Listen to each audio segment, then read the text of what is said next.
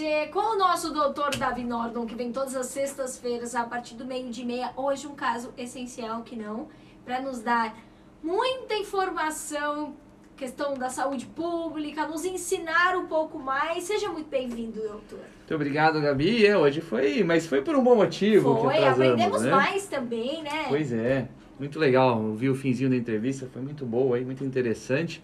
Bom, pessoal, e hoje nós vamos falar sobre o SUS. Isso é muito, é, uma- é muito interessante porque o pessoal, todo mundo sabe muito pouco sobre o SUS, apesar dele estar aí há já mais de 30 anos, né? Sim, Então, sim. 88, 30, vai dar pra fazer 33 anos aí do SUS. Ele tem quase mais ou menos a minha idade aí, né? Super, o- o super SUS. jovem, né? Super jovem. E só antes da gente começar, eu queria aproveitar para na semana passada eu tinha, já tinha feito um- um- uma lembrança daquele colega meu, mas hoje é uma coisa uma coisa legal. É, ontem, dia 18 de março, é um dia muito especial para mim e para minha família. Você sabe por quê, Gabi? Tem alguma ideia?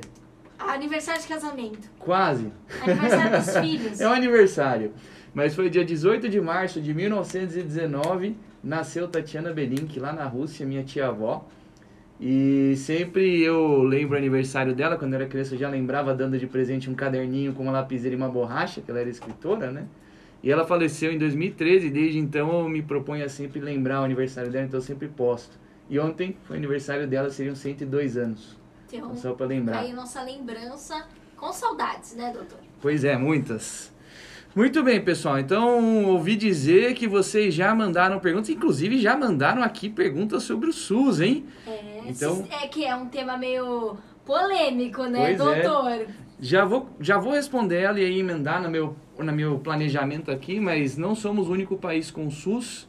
Existe o Reino Unido. E aí o Arthur, aquele amigo meu que mora no país de Gales, se ele estiver livre, ele deve pintar aqui no Instagram para falar um pouquinho sobre o sistema de lá. Mas aí depende dele estar livre no trabalho dele, porque lá no país de Gales é três horas para frente, acho que ele está trabalhando, né? É, agora já é umas três, É, quatro da tarde. meio né? da tarde lá.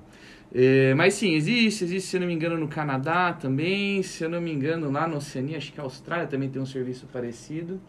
É, então não é o único no mundo, não. Mas ó, vamos lá. Só pra gente entender, é, você tem alguma ideia de como funcionava o sistema de saúde no Brasil antes do SUS, Gabi? Ah, doutora, provavelmente era pago, né? Exatamente. Era meio que a Deus dará, na verdade, né?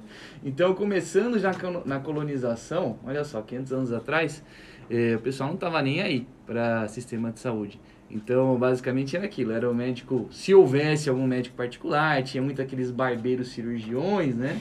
Mas aqui no Brasil a gente tinha, na verdade, muito pajé, muito curandeiro, muitas coisas desse tipo na época. Lembra que a gente foi colonizar, né? medicinais. Exatamente. Coisas que, na verdade, a gente ainda tem bastante essas medicinas alternativas, né? Ainda tem muito por aí no interior do país. É, e aí, com a vinda da família real em 1808, que a coisa começou a mudar, porque imagina, né, você acha que Dom João ia tentar se curar com folhinha, né? Imagina, Com né? pajé, você acha que ele ia aceitar? Então, Acho que não. nem a pau. Aí foi quando inaugurou a primeira faculdade de medicina no Brasil, com a vinda da família real.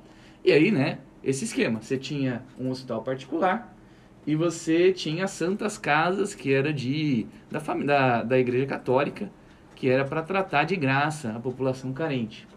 Então essa era a grande salvação aí. Você imagina também não devia ser fácil, né? Com É, certeza. e também a gente tinha muito menos recursos naquela época, né? Você imagina que não tinha antibiótico. Então, qualquer infecção, o pessoal já falecia, né? Era complicado. Então, tempos ruins, tempos complicados aí.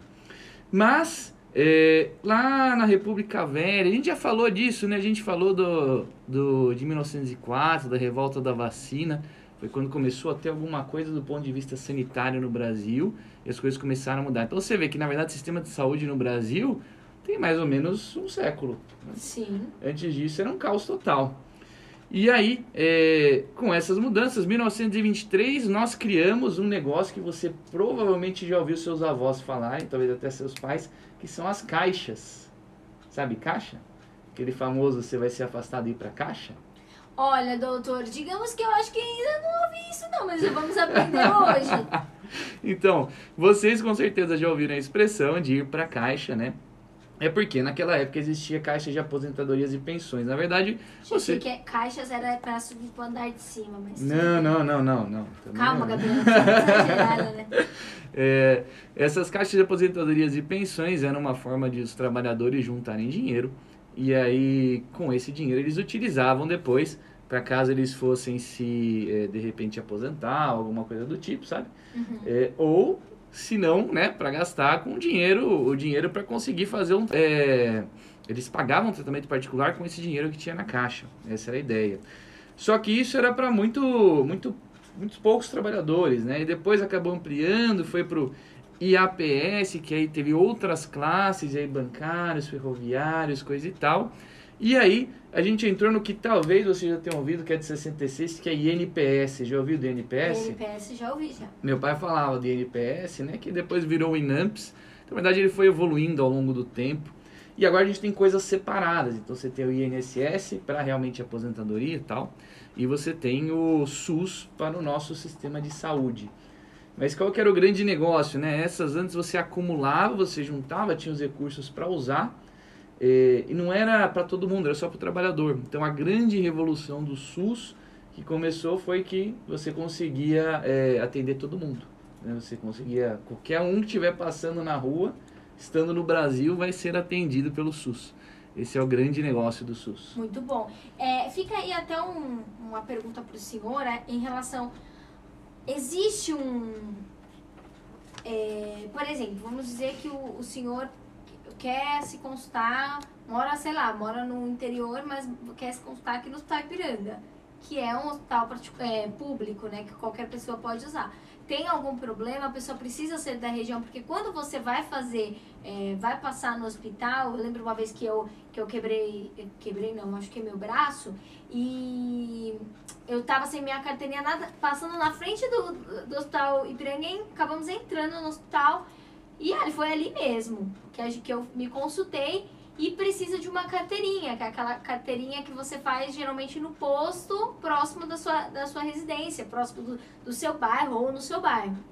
E precisa, você precisa ter um, um morar próximo do hospital para passar, ou ele é realmente livre para qualquer pessoa que chegar ali? É, tem situações distintas. A gente fala isso de regionalização do SUS, então, cada parte é responsável, né? Tem uma região que vai ser responsável por determinada quantidade de pessoas. E, lógico, se de repente assim, você se acidentar na rua, você é, sei lá, da Bahia, e aí você tá na Rebouça, se acidenta tal, você vai ser levado de SAMU e vão te levar para Bahia de volta. Eles vão te levar para um né? hospital mais próximo que responda por aquela região, mesmo você sendo de outro lugar. Agora, se você for marcar uma consulta, aí o bicho pega. Aí Precisa tem que ser, ser de onde você mora. Então você tem que ter um comprovante de residência. Se você for da Bahia e estiver aqui só passando férias tal, você não vai conseguir marcar uma consulta. Então isso é uma é bom e é ruim, né? É bom porque organiza e é ruim porque às vezes você tem essas dificuldades. Sim, entendi. Muito obrigada, doutor. E como é que funciona, assim, quando a gente fala. Não sei se eu tô seguindo aí o roteirinho do senhor, mas ah, a gente tiver, pode bagunçar um pouquinho. Se tiver uma bagunçada, é, né? Assumir bagunçada. A galera da comunicação é um pouco mais bagunçada. É, como que funciona para você se cadastrar? Ah, tem gente até que me mandou aqui uh, quais são os princípios do SUS. Ah, né? isso é legal, isso é bem bonito, os princípios do SUS. Era isso que estava na ordem, então se você não se importar da gente seguir eu nos princípios... Mas eu arrumo também, vocês verem, né? Pode falar, doutor. Então, Estou o... acompanhando aqui pelo... Para quem está me perguntando, Gabriel, você está no celular? Não, estou acompanhando as perguntas e os recadinhos de vocês pelo meu celular. Pode continuar. É, os princípios do SUS são bem bonitos, na verdade, no papel, né? O primeiro deles é a universalidade, que é aquilo que a gente falou. Então, como você fala universalidade, tecnicamente, se um extraterrestre cair aqui, acho que ele vai ser atendido pelo SUS, né? Fofo, né? Universal, né? Mas essa é a ideia, todo mundo, né? o atendimento é de todo mundo. Então, nada daquela história de ser só para os trabalhadores. Isso reflete muito a sociedade quando teve a nova Constituição, depois da ditadura, tudo mais. Então, é bem, né? Você vê que o SUS é bem daquela época. É, então, todos são atendidos. Não importa, ah, você é milionário? SUS, né? Você não tem de nada no bolso, né? Tá morando na rua? SUS. Todo mundo passa no SUS. Você é de outro país, está no Brasil? SUS. Não vai mandar você de volta pro né, como, como a gente estava falando, basicamente de emergências, né? Às vezes Sim. essas coisas agendadas são mais complicadas, tá? Mas ele é universal, mas ele atende todo mundo com a sua devida organização, né? O outro princípio é a integralidade, ou seja, ele vai tratar tudo. Então, de ponta a ponta, barba, cabelo e bigode, né? É, e isso é uma coisa de muitos processos, entraves, tal, discussões que, por exemplo, se ele tem que tratar você de forma integral, se você tiver um tumor ou sei lá uma doença raríssima e a única coisa que tem é um tratamento que existe em outro país que custa sei lá 5 milhões de dólares por dose, o SUS tem que se virar, porque está lá nos princípios que ele é integral. Então se vira, né? Só que aí dá não é seus, tão fácil. Dá seus né? pulos, né? Dá seus pulos, mas não é tão fácil, né? Você não vai virar lá e pedir, vai ser, né? Você tem todo o processo para conseguir esse tipo de coisa. Quando não é uma coisa regulamentada aqui no Brasil, tá, gente? Se você tem regulamentado pelo SUS Brasil, é fácil, de, é mais fácil de conseguir, né? E outra coisa é equidade. Então, equidade é um conceito muito interessante. Você sabe a diferença entre equidade e igualdade? Isso é muito superficial, doutor, né? É, porque a igualdade, a questão de tipo, você é igual a mim, ok. A, quando, a outra já é o sentido de ser tratado da mesma forma, ter os mesmos direitos também. Bem superficial. Melhor o senhor explicar mais. é uma coisa bem simples. Ó. Vocês imaginam que eu e a é, eu e a Gabi estamos tentando pegar bolachas no alto do armário. É bolacha ou biscoito? Vamos começar por aí, doutor. Brincadeira. bolacha barra biscoito, para não rolar estresse aqui. Mas eu digo que bolacha recheada e biscoito não. Mas fora isso, a gente está tentando pegar a bolacha barra biscoito no alto do armário. Tem uma pequena diferença de altura entre mim e a Gabi, vocês podem imaginar, vendo o aspecto minhonzinho dela, né? É, para quem ainda não viu aqui no, no Instagram, quase não aparece, Olha o microfone ali, me esconde até. Então, ó, vocês viram a pequena diferença entre mim e a Gabi, né? É, então, o que, que acontece? A gente vai tentar pegar o, o, a bolacha, o biscoito lá no armário. Se fôssemos partir do princípio de igualdade, eu e ela pegaríamos um banquinho do mesmo tamanho, certo? Sim. Eu iria alcançar e você não. Sim. Com o mesmo banquinho. Se a gente for partir do princípio de equidade, eu iria usar um banquinho menor e ela iria usar um banquinho maior e nós dois chegaríamos a bolacha barra biscoito. Então essa é a ideia. A equidade vai dar para você o que você precisa. Então, uh, isso entra também no aspecto de tratamento. Por isso que a gente fala, ah, a pessoa tem, sei lá, pressão alta, recebeu remédio de pressão alta. Ela precisa receber um remédio de câncer, de alguma coisa assim? Não, não precisa. Precisa receber o remédio que ela precisa, né? Então, essa é a ideia de equidade. Não de igualdade, senão todo mundo receberia, ah, todo mundo vai receber antipertensivo, precisando ou não, né? Então, não, é, esse é um princípio muito legal, muito interessante. E aí os outros que tem são a descentralização. Então, a ideia é que... Uh, as unidades são meio que autônomas, e isso a gente vê muito nas UBSs, né? Então o controle não é tanto centralizado, ah, vem tudo de um local só, não. A UBS tem a sua autonomia para cuidar da sua população, para fazer as suas atividades, para tomar as suas decisões, lógico, dentro de uma cartilha governamental, mas é descentralizada essa organização. É, regionalização, que é uma outra coisa que a gente comentou um pouquinho, né? Então, por exemplo, se eu sou de São Paulo e eu quero passar uma consulta agendada lá no, na Bahia, ou seja, onde for, eu não vou conseguir, a não ser que eu seja morador de lá, porque eu deveria estar passando em São Paulo, né? diferente do atendimento de emergência. É, e, de novo, isso serve muito para organizar, senão vira uma bagunça. Senão ninguém passa, né, doutor? Ninguém passa, e a questão de, de alocação de recursos também, né? Então, os recursos vão de acordo com o tamanho. Então, imagina que se de repente todo mundo quisesse vir para São Paulo passar em consulta, a gente não ia conseguir atender todo mundo, não ia ter recursos, né? É, não que seja muito diferente, porque isso acontece. Eu não ia falar nada, mas já que o senhor tocou no assunto, né? isso acontece muito. Inclusive, quando eu estava na residência, no pronto-socorro do HC, é, o pronto-socorro do Hospital das Clínicas ele é fechado agora, portas fechadas, só entra com encaminhamento. É, isso acho que o Instituto Central já tem quase uma década que é assim, mas a ortopedia, quando eu estava na residência, entrei em 2014, é, não era. Então, é, a, a ortopedia era um prédio aberto, todo mundo podia entrar lá, não importa de onde você era, e passar no atendimento do pronto-socorro. É, o que acontecia? Havia muita gente que vinha do Ceará, sei lá, que vinha de outros países, da Venezuela, de, de, de Angola, de, sei lá, Haiti, juntava dinheiro e tal, vinha para o Brasil, vinha para São Paulo para passar no HC. E aí a queixa deles era o que? Por exemplo, uma dor lombar. Só que E aí é importante que a gente entre no outro conceito que é da hierarquização. Só que o pronto-socorro não é o lugar para tratar uma dor lombar que você tem há dois anos, por exemplo. Sim. Isso é uma coisa de posto, de UBS. Então o que, que acontecia? 90% que eu fazia no meu dia lá era falar para o paciente que, olha, sinto muito, mas o atendimento não é aqui, você tem que procurar o UBS. Então, e agora não é mais, né? O, o Instituto de Ortopedia, o pronto-socorro é porta fechada. Então só chega de ambulância, de helicóptero, encaminhado tal. Não dá mais para você bater lá na porta e entrar. Isso é bom que organiza, de certa forma, né? É, e aí, falando da hierarquização, que eu já comentei, né? Então, o pessoal também tem muita dificuldade de entender esse princípio. Por que, que eu não posso tratar uma dor lombar, um, né, uma dor nas costas de dois anos do pronto-socorro? Porque existem pessoas que naquele momento acabaram de se machucar e que precisam passar e se é uma dor que você está trazendo há dois anos, você pode marcar no posto, marcar na, né, no BS. Enfim. É exatamente isso. Você vai no pronto-socorro para uma emergência, para uma urgência, mas não para uma queixa que seja tudo bem, a dor é uma urgência, entendo. Passando lá, você não vai ficar, ah, você já abriu a ficha, você não vai ficar sem tratamento, você vai receber um remédio para dor. Mas eu não vou resolver o problema por completo, eu não vou te indicar o tratamento, a fisioterapia, os exames que precisar, seja lá o que for. Vou te passar um remédio para dor e resolver o seu problema do momento. Só que isso acaba travancando muito o sistema. Então a gente fica sem espaço para atender os que realmente precisam, por exemplo, fraturas, fraturas expostas, acidente de automóvel, coisa assim. Isso estou falando de ortopedia, mas tem todos os outros, né? É, então, a hierarquização serve para isso. Então, a gente tem quatro níveis de hierarquia. O primeiro deles é a OBS.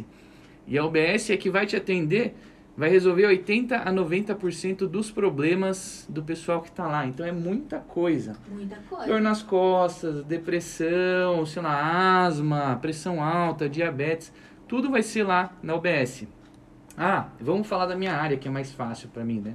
É, Passou um paciente com dor nas costas. O clínico consegue tratar muito bem dor nas costas. Não está resolvendo, ele acha que tem uma indicação de cirurgia, alguma coisa assim, ele vai encaminhar você para o ortopedista. E você vai para o ortopedista do nível secundário. O que é o nível secundário? Aqui no Brasil é o AMA, Rede Hora Certa, AME, que são os ambulatórios de especialidades. Então, por exemplo, você tem um refluxo gastroesofágico que não está resolvendo com o clínico, ele vai te mandar para o gastro. Ah, você tem uma hipertensão refratária, já está tratando, deu vários medicamentos, não está melhorando, vai passar com um cardiologista, ou às vezes precisa ser um nefrologista, seja o que for. Isso é no nível secundário. E aí, o que, que ele vai fazer? Ele vai atender, ele vai resolver o problema, seja qual for, às vezes ajustar a medicação, às vezes pedir algum outro exame, investigar tal, e aí vai mandar orientado de volta para o clínico. Então é um, como se fosse um parecer de especialista e vai voltar a seguir na OBS até precisar de novo voltar no nível secundário.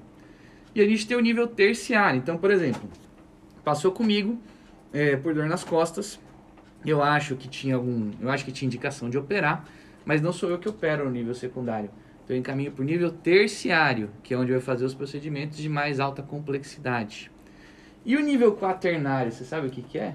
Ah, ele já é quase um, o próprio profeta, né? Já faz um milagre ali, porque tem, tem que passar. Aí eu, eu até fico uma dúvida, antes do senhor responder, fico uma dúvida uh, que me mandaram agora.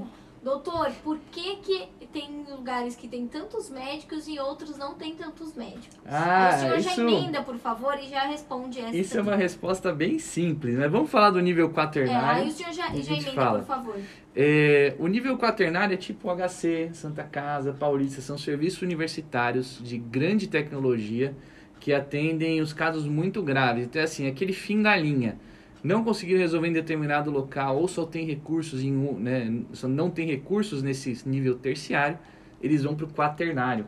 Então, o HC é onde a gente pega aquelas doenças raríssimas, onde é, o pessoal consegue tratar as coisas que normalmente não se trata em lugar nenhum, que tem gente que nunca nem viu. Então, essa é a ideia do quaternário, ele é o fim da linha mesmo. Fim da linha, né? Não tem mais o que fazer com você, manda para o quaternário. Exatamente. É, e essa pergunta, por que, que não tem médico em todos os lugares, né? É, é simples, é porque médico também tem família, né, gente? Também tem vida. Então imagina eu, com três filhos, daria para morar numa cidade que não tem recursos, tipo, não tem escola, não tem um hospital bom, sabe? Não tem. Não, não tô falando nem de nada assim, tipo cinema e shopping, tá? Tô falando de coisas básicas como uma escola boa para eles, né? Sim, claro, até porque são crianças agora que estão se desenvolvendo e que precisam da questão da escola, do estudo, não é mesmo, doutor? Exatamente. Eles acabam escolhendo onde vão trabalhar por causa desses, né, das condições da cidade, das condições de vida mesmo, né? Não é por desgosto nem nada assim, mas pergunta, por exemplo, você que trabalha na rádio, você iria gostar de morar numa cidade que não tem nada? Né? Que, sabe, você leva três dias para chegar de barco e lá não tem nem eletricidade, nem água, sabe? Nem água limpa, É nem muito nada assim. complicado, né? Quem, às vezes a gente fala isso, as pessoas que ouvem de fora, elas falam assim, ah, mas se você escolheu ser o médico, você escolheu, você tem obrigação. Eu entendo em partes o posicionamento de algumas pessoas, só que de outra forma a gente tem que entender que todo mundo é humano, né, doutor? O senhor tem uma família, o senhor pode ter se formado depois de ter construído a sua família. E aí você vai abandonar seus filhos, abandonar a sua família. Aí seria um descaso da sua parte também, né? Então, assim, é muito complicado. Eu acho que a população, às vezes, precisa entender um pouco mais também que médico é humano, que quem tá ali na linha de frente, por exemplo, do Covid, são humanos, são seres humanos, pessoas que estão deixando a família, se arriscando por, pe- por vidas que nem conhecem, né, doutor? Uma coisa é você se arriscar pelo seu pai, pela sua mãe, né, pelos seus filhos, mas você se arriscar por pessoas que você não conhece é muito amor e é muito amor à profissão também, então é muito complicado, né? E não só isso, esses lugares com poucos recursos, muitas vezes você vai chegar lá é, para só passar perrengue de verdade, do tipo, ah, não tem remédio para fazer. Como que eu vou tratar direito, né, se eu não tenho remédio? Então, na verdade, o, o médico tem esse direito de não trabalhar num local onde não tem recursos. Então, porque eu não consigo exercer medicina direito, né? Então não dá. E já aconteceu de ter lugares onde eu trabalhava, e aqui em São Paulo, que as condições eram ruins e eu saí porque não dava para trabalhar de verdade.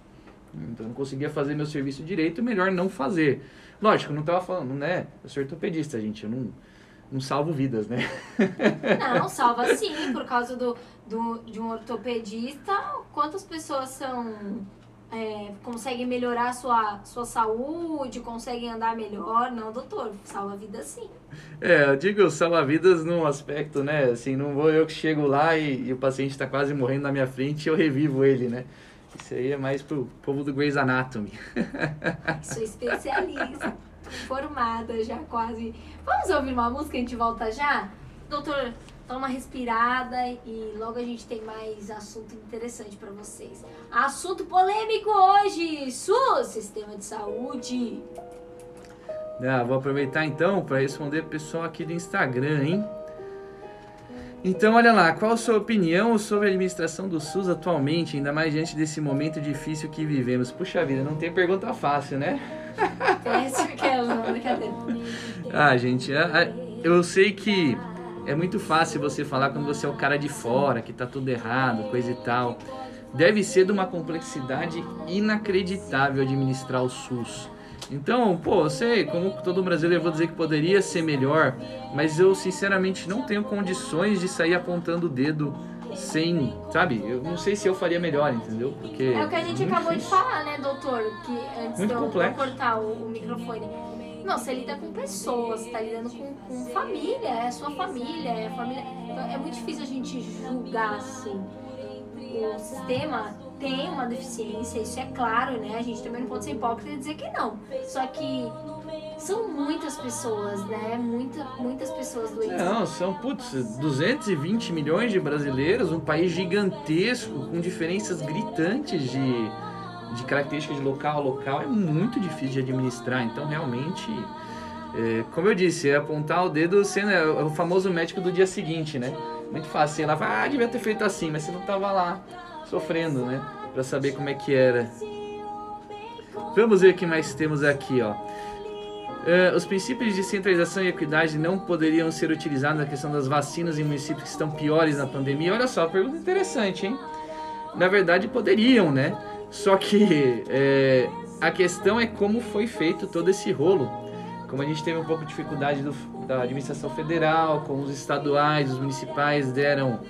eh, acabaram tomando a frente, comprando as vacinas tal. A gente tem um grande problema, por exemplo, imagina, vai lá, São Paulo comprou 30 milhões de doses para os paulistas. E aí, como se chegasse lá, não, então pega aqui vamos dividir tudo entre o Brasil, respectivamente pelo tamanho do estado. Parece uma coisa relativamente injusta, então isso teria que ter vindo de lá de cima. Vindo de lá de cima, poderia ter realmente distribuído. Então lembra que o SUS é um negócio federal, né? É, isso, né? Atender para os municípios com maior número de casos em sequência faz sentido sim, mas isso é questão de organização. É, a grande maioria dos profissionais de saúde no Brasil são formados e fazem estágio no nível terciário, né? Sendo assim, esse modelo de formação não precisa ser revisto. De fato, né? Na verdade, é, a gente tem algumas uh, iniciativas de faculdades e universidades de fazer um estágio prolongado na, na, na, atenção primária. Então, de onde eu vim mesmo, a PUC, lá de Sorocaba, ela é excelente na formação de médicos de atenção primária, de generalistas mesmo. A gente vê muito isso. E mesmo a, aquela o HC, né, que é nível quaternário, eles também têm a sua parte do estágio que é na UBS e tal. Acho que é, o deles acaba vendo coisas muito mais complexas tal, mas eles têm, como eu disse, mudado aí nessa, ido nessa direção de conseguir trazer o médico para a atenção primária. Olha só, e aí perguntaram aqui da participação popular no SUS, tá? É, tem os números certinhos de como é a participação popular tal. Eu sinceramente não lembro isso de cor, mas você tem uma, os conselhos gestores e tudo mais de que a, a população participa do SUS tomando atitudes aí de organização mesmo. Então tem uma participação, participação popular muito interessante no SUS. Vamos falar o que, doutor? Agora? Por que demora tanto? O que são as filas? Nossa, já estamos assim final já? Ah, na verdade tem as perguntas também, né? Que surgirem por aí. Se você quiser falar essa, essa que você falou que era muito interessante, eu achei boa também. Voltamos, voltamos, voltamos. Hoje, especialmente, o nosso programa está indo um pouquinho avançado, porque eu tive uma participação especial da Ana Piti aqui conosco. E agora estamos no quadro Você e o Doutor. O Doutor e você, você tira suas dúvidas com o nosso doutor Davi Nordon, que vem aqui com muita alegria e com muita informação. E hoje falando especificamente do Sistema Único de Saúde que nós temos aqui no nosso país. E a pergunta que não quer calar, doutor. Por que demora tanto? A pessoa marca uma consulta para passar com com um médico, vamos um ortopedista e demora às vezes três meses. E aí, quando ela vai marcar para fazer o exame, demora um ano. Fica em lista de espera gigante. Por que demora tanto, doutor? Olha, é uma coisa simples, é erro de encaminhamento. Acredite se quiser. É, quando eu estava na faculdade, no quarto ano, a gente fez um trabalho muito legal. A gente fez um protocolo de saúde mental. Então, acredite se quiser, eu fiz um trabalho de saúde mental e psiquiatria, hein? e a gente com esses protocolos conseguiu pegar a fila de psiquiatria que tinha lá na UBS e resolver 98,7% dos casos. Então, qual era o problema? O pessoal que estava lá não era capacitado para atender casos de saúde mental e encaminhava coisas que eles poderiam resolver lá. Isso é um projeto que a gente fez, que ganhou um prêmio, inclusive, e algo que eu repliquei depois com a ortopedia enquanto eu estava na residência. Então, a gente lançou um livro que chama SOS Ortopedia e tem o seu curso também da editora Manori, o SOS Ortopedia, que é para treinamento de médicos generalistas, então não ortopedistas, em ortopedia, eles conseguirem resolver. E é muito legal que eu já recebi foto de livro meu lá no, na fronteira norte do Brasil. Ai, eu não lembro o nome, é, não é São, São não, sei lá, é, lá na fronteira norte mesmo, se é mais norte possível do Brasil, tinha um livro meu lá de cabeceira e o pessoal usando e curtindo, porque ele realmente ajuda muito. E essa é a ideia, né? É, faltava só essa orientação. Por quê? O médico generalista tem que saber resolver 80 a 90% dos casos na UBS, mas há grandes falhas. Ortopedia é uma falha muito grande, é um grande gargalo. Oftalmologia, dermatologia são outras áreas que eles sabem pouco e acabam encaminhando muito.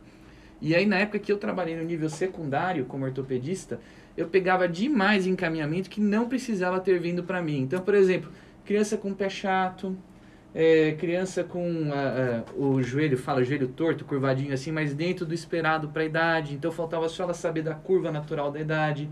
Dor nas costas que não precisava vir para mim, porque ele poderia ter resolvido lá, só precisaria vir se não tivesse resolvendo, mas às vezes não tinham nem começado a tratar. Então era um gargalo grande porque encaminhamentos excessivos. E aí eu também tinha esse problema de eu precisava encaminhar alguém para cirurgia. Então vocês imaginam que assim, Para chegar comigo, o paciente esperava três anos. Três anos. Estamos em São Paulo, maior cidade do país, é, e esperava três anos para passar com ortopedista. E aí, quando eu encaminhava por algum motivo, ah, mas tem indicação de cirurgia de coluna, cirurgia do quadril, era mais anos de fila até passar no hospital. E quando chegava no hospital, isso eu via quando eu estava lá no HC atendendo, né? É que a gente tinha uma fila gigantesca de espera para fazer a cirurgia, porque a gente já tinha pacientes do HC esperando.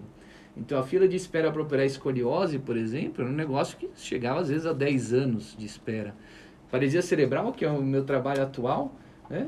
É, não, não faço ideia de quantos anos eles esperam. São muitos, muitos anos. Porque é muita gente. É muito, e é muito triste também, né? Quantas famílias. Né? né? Desesperador. Né? Sim. Né? É, um dos motivos que eu acabei saindo do nível secundário é porque eu ficava desesperado demais. Porque eu, eu resolvia poucas coisas, encaminhava, sabe? E tá outro problema que eu tinha. Resolver, quem estava né? em cima não podia resolver. E outro problema que eu tinha. Vinha o paciente com dor no ombro, ele tem indicação de fisioterapia. Eu não consigo físio. Porque não tem físio, não tem vaga de físio. Aí fica esperando um ano para fazer, né? E fica esperando um ano e aí a gente, assim, tem algumas opções que são, por exemplo, que são muito legais, mas falta um pouco de organização no nível primário, que são os grupos de exercícios. Então, tem grupo de atividade, tem grupo de caminhada, tem que seriam excelentes. Só que quais são os grandes entraves que a gente tem? Esses, esses grupos acontecem no horário de trabalho. Você estaria, agora, você estaria disponível para fazer um grupo de caminhada? É, bem, agora eu não poderia mesmo, já não sou muito fã de caminhada, ainda não dá pra fazer no horário de trabalho. Então, tem algumas iniciativas que são excelentes, que são muito legais, muito inteligentes, mas faltam algumas coisinhas de organização, como horário de funcionamento, como ter um profissional, por exemplo, de educação física, ou mesmo um fisioterapeuta. Se eu conseguisse um fisioterapeuta na OBS que fizesse grupos de exercício para dor lombar e dor no ombro, seria sensacional.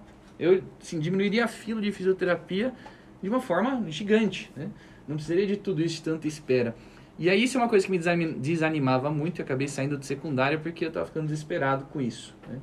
É, e aí no terciário, como eu falei, a gente tem uma fila gigantesca de pacientes que vêm e que acumulam. E é, o pessoal acha que às vezes é falta de vontade de operar tal, mas não é. Operar não é uma coisa fácil. A gente tem uma série de coisas envolvidas, é igual decolar um avião. Então você pode ter problema na sala, no ar condicionado da sala, faltar gases, sei lá, faltar bisturi, faltar o material, o material vir contaminado, é, ter algum problema do paciente, de repente ele teve alguma coisa que ele não pôde operar, problema com o anestesista, sabe? Então a gente tem uma série de fatores que podem dar errado e aí fazem você suspender uma cirurgia que estava esperando há um tempão. Então é, é bem complicado, é, é um, não é tão fácil quanto fazem parecer, sabe? E só para notar, aproveito para deixar essa ideia aqui que até agora ninguém comprou, é, mas eu sempre quero vender ela. É, quando eu estava no nível secundário, eu propus muitas vezes a gente fazer um sistema de teleconsulta que agora está se tornando realidade, graças a Deus, infelizmente graças à pandemia, mas está se tornando. Que seria o quê? Qual que era a minha ideia? O clínico vai encaminhar o paciente para o especialista, seja ortopedista ou não, ele faz uma discussão do caso antes, para ver se não dá para resolver na UBS. Então o que, que faria? Eu sentaria lá no computador, teria uma hora por semana, por exemplo, para discutir com um clínico do UBS. Ah, eu tenho esse caso, esse caso, esse caso. Ó, você já fez isso, fez aquilo, você faz tipo uma mentoria. E aí, nisso eu corto os encaminhamentos desnecessários. Então aquela fila de três anos poderia virar coisa de semanas, dias, para chegar até mim. E aí, com isso, a gente já desafoga muita coisa. E para desafogar o terciário, que é o negócio, aí a gente tem aquelas campanhas de cirurgia, tudo mais, para acelerar a fila, né? É, já é um pouco mais difícil, mas a teleconsulta já resolveria muita coisa do primário para o secundário. Mas até agora ninguém comprou minha ideia.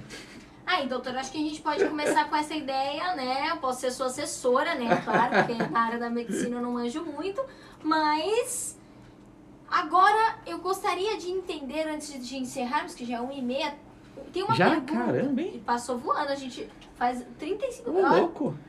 Passou voando. Eu quero uma, uma pergunta, a pergunta que não quero calar, que mandaram aí pro senhor. E eu achei muito, muito boa. Eu gostaria de entender um pouco mais. Gostaria que o senhor lesse a pergunta e explicasse pra gente, por favor. Vamos lá, deixa eu achar a pergunta de novo. Não, sem problema. Quero mandar, enquanto isso, alguns abraços. Tem muita gente que participou e eu não mandei abraço, então vamos lá. Fernando Gouveia, ele que uma vez é, no mês, no último, é, último sábado do mês, vem aqui fazer o programa Nas Pegadas de Jesus. Vai ser no dia 27, ele vai estar aqui apresentando o programa Nas Pegadas de Jesus. Ele que é filho do Calixto dos Reis, nosso diretor. Clóvis Alberto, um abraço, meu querido. Deus te abençoe. Regis Bonifácio, Maria Quitéria, minha mãezinha Leda, Dudinha, que estão nos assistindo. Minha tia Leila De Pares, o radialista Miguel Gonçalo, que participou, meu pai Ademir Rodrigues, é, Cialminha dos Teclados, em Goiânia. É, o Calixto dos Reis, nosso diretor, parabenizando aí. Muito obrigada, seu Calixto. Um abraço especial pro senhor. Uh, Aline Feitosa, Nilza de Oliveira. Quem mais? Quem mais? Quem mais? O Jacaré da Rodoviária. Um beijo especial para vocês. E qual que é a pergunta, doutor? Deixa eu tirar uma dúvida com você. Qual das duas você. Porque É as duas são segunda, interessantes. é se- as duas são bem Se o quiser ler as duas, como o pessoal do, do Facebook não viu, nem da rádio, pode ser. Vamos lá, então, eh, uma das perguntas que teve aqui foi se os princípios de descentralização e equidade não poderiam ser utilizados na questão de vacinas nos municípios que estão piores. Então, então essa é uma pergunta muito interessante. Eh, o grande problema que a gente teve com essa distribuição foi porque a aquisição acabou não sendo tanto do governo federal, foi dos estados e municípios. Então, imagina você que São Paulo, de repente, comprou 30 milhões de doses de vacina e o governo federal vem e fala, ó, vou pegar esses 30 milhões e dividir igualmente aqui conforme o tamanho do estado, né? Então, não, não é um negócio que o pessoal sairia se batendo, né? Então, se tivesse vindo de cima, tudo certinho, muito provavelmente esse seria o método que eles adotariam. Então, distribuir pelos estados e essa é uma atitude inteligente. É, mandar para os lugares que estão mais graves primeiro, né? Faz sentido. Mas a ideia, nosso plano original de começar em todos os estados ao mesmo tempo, igual fizeram na União Europeia, infelizmente deu ruim. É, Deu ruim. e aí a outra pergunta que colocaram é sobre a formação dos médicos, né? Então que a grande maioria dos médicos é formado em, em hospitais de nível terciário, que é o é o assim, os hospitais universitários são os de ponta, às vezes são até quaternários como o HC. Mas as faculdades, universidades de medicina, então, na verdade a preocupação é isso. é, A gente teria que ter muitos médicos bons na atenção primária, mas a gente forma muitos caras bons na atenção terciária quaternária. É, mas as faculdades já têm um movimento nessa direção de capacitar o médico para o atendimento no nível primário. E a PUC de Sorocaba, onde eu eh, me formei. E aproveito para dizer onde eu vou me tornar docente agora oficialmente. Acabo de receber o e-mail para fazer a inscrição. Chiquérrimo. É, essa faculdade já forma muito bem os, paci os pacientes, os Os alunos. pacientes, né? Porque, até porque todo aluno é paciente. Exatamente. Também, né? Já forma muito bem os alunos para o atendimento na, na atenção primária, para um generalista, então eles saem muito bem formados nesse aspecto, é, mesmo tendo um hospital de nível terciário. E o HC também tem esse movimento, eu falo dos dois que são as duas escolas que eu conheço, tá, gente? Mas eu tenho certeza que outras também fazem isso. É, já tem uns estágios que são na atenção primária, que são na OBS e tal, então a gente tem um direcionamento nisso. A expectativa realmente, né, e a PUC sempre deixou bem claro isso, eles querem formar generalistas e não especialistas. Muito bom, muito bom, doutor. Tem mais alguma coisa que o senhor precisa falar sobre o sistema? Puxa, acho que já falamos tudo, né? Porque demora como funciona, quais são as filas, princípios, falamos tudo, até a Falamos história, desde a colônia. É, começamos lá atrás, na época das ervas medicinais, né? Isso aí. Viemos até os dias de hoje. E se a gente pudesse fazer, aí para fechar mesmo, uma última análise de como começou o SUS, tudo que mudou até hoje, qual seria a sua maior análise? Puxa, SUS começou de um ideal é, que infelizmente é muito bonito no papel e meio que impraticável. Né? Vamos ser sinceros, é muito difícil e é muito custoso você atender todo mundo de forma integral, é, como o SUS faz. Então a grande preocupação é que talvez ele precise de algumas reformas ou se tornará insustentável. Então acho que esse é o recado para a população. Né? E, ah, proteja o Su- o SUS, ame o SUS. O Arthur infelizmente não pôde comparecer, problema, a né? gente pode fazer Virtualmente. Às vezes a gente pode combinar, doutor, um- sem ser numa, numa sexta mesmo, mas combinar para ele é, entrar algum dia no meu programa. O senhor vem nesse dia e entram os dois Ah, juntos. podemos. Mas, Ou é, se não, por, por via Instagram. também, isso, eu tinha coloco pensado vocês. justamente isso. A gente colocar aqui. Ele É. poderia, caso ele queira aparecer ao vivo, se não, é só mandar umas mensagens aqui. Mas, de qualquer forma, é, ele falou que lá no, no Reino Unido, o pessoal ama muito o sistema de saúde. Então, eles protegem, eles lutam. Tem placas dizendo proteja, ame o sistema de saúde, sabe? Então, o pessoal apoia demais. E aqui no Brasil a gente tem um pouco de síndrome de vira-lata e fala muito mal, né? É, teria, então... teríamos que melhorar, até porque eles estão ali para ajudar, né? Ainda que com todas as dificuldades, com tudo, mas tem muito, muito médico, muita pessoa, muitos trabalhadores ali com muito amor, né, doutor, é, para fazer a sua parte. A grande maioria é muito bem intencionada. Sim, muito e... bem intencionada. Até porque ninguém. É, é porque são, são pessoas que vêm como vidas, né? Olha ali e fala, oh, é uma vida que precisa de ajuda. Em todos os lugares, aí fica até um recado: todos os lugares há pessoas boas e ruins. Pessoas que fazem muito bem o seu trabalho e pessoas que fazem muito mal o seu trabalho, né, doutor? Isso Mas aí. isso em todos os lugares. Em todos os lugares. Não existe um lugar que não. Até porque o ser humano é assim. O ser humano às vezes começa muito bem, mas se corrompe no meio do caminho. Só que a gente não pode perder toda a credibilidade no ser humano, nas atividades, por causa disso, por causa de pessoas que são ruins. Olha só, até focar aqui na Gabi dando seu discurso. A Gabi está muito discurso hoje, eu já estou muito, muito poética, muito poética. E eu queria aproveitar então só para mandar um abraço para toda a equipe da UBS Nova Esperança, que foi onde eu comecei minha carreira. Um o primeiro médico vocês. dessa UBS. A Sibeli que mandou, trabalhou comigo lá.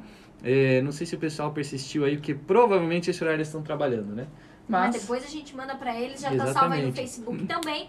Agradecemos a sua audiência. Muito obrigada, doutor. Sexta nos vemos aqui. Eu agradeço muito, Gabi, pela oportunidade, como sempre. E sexta-feira que vem, o que, que nós temos? Nós temos os filhos da quarentena. Então, efeitos da quarentena nas crianças. Vixe, vamos lá, que vai. É, esse eu tenho Esse vai chover. Vai chover. Vai, vai colocar fogo no parquinho. Até segunda-feira, gente! tchau, tchau, gente. Até mais.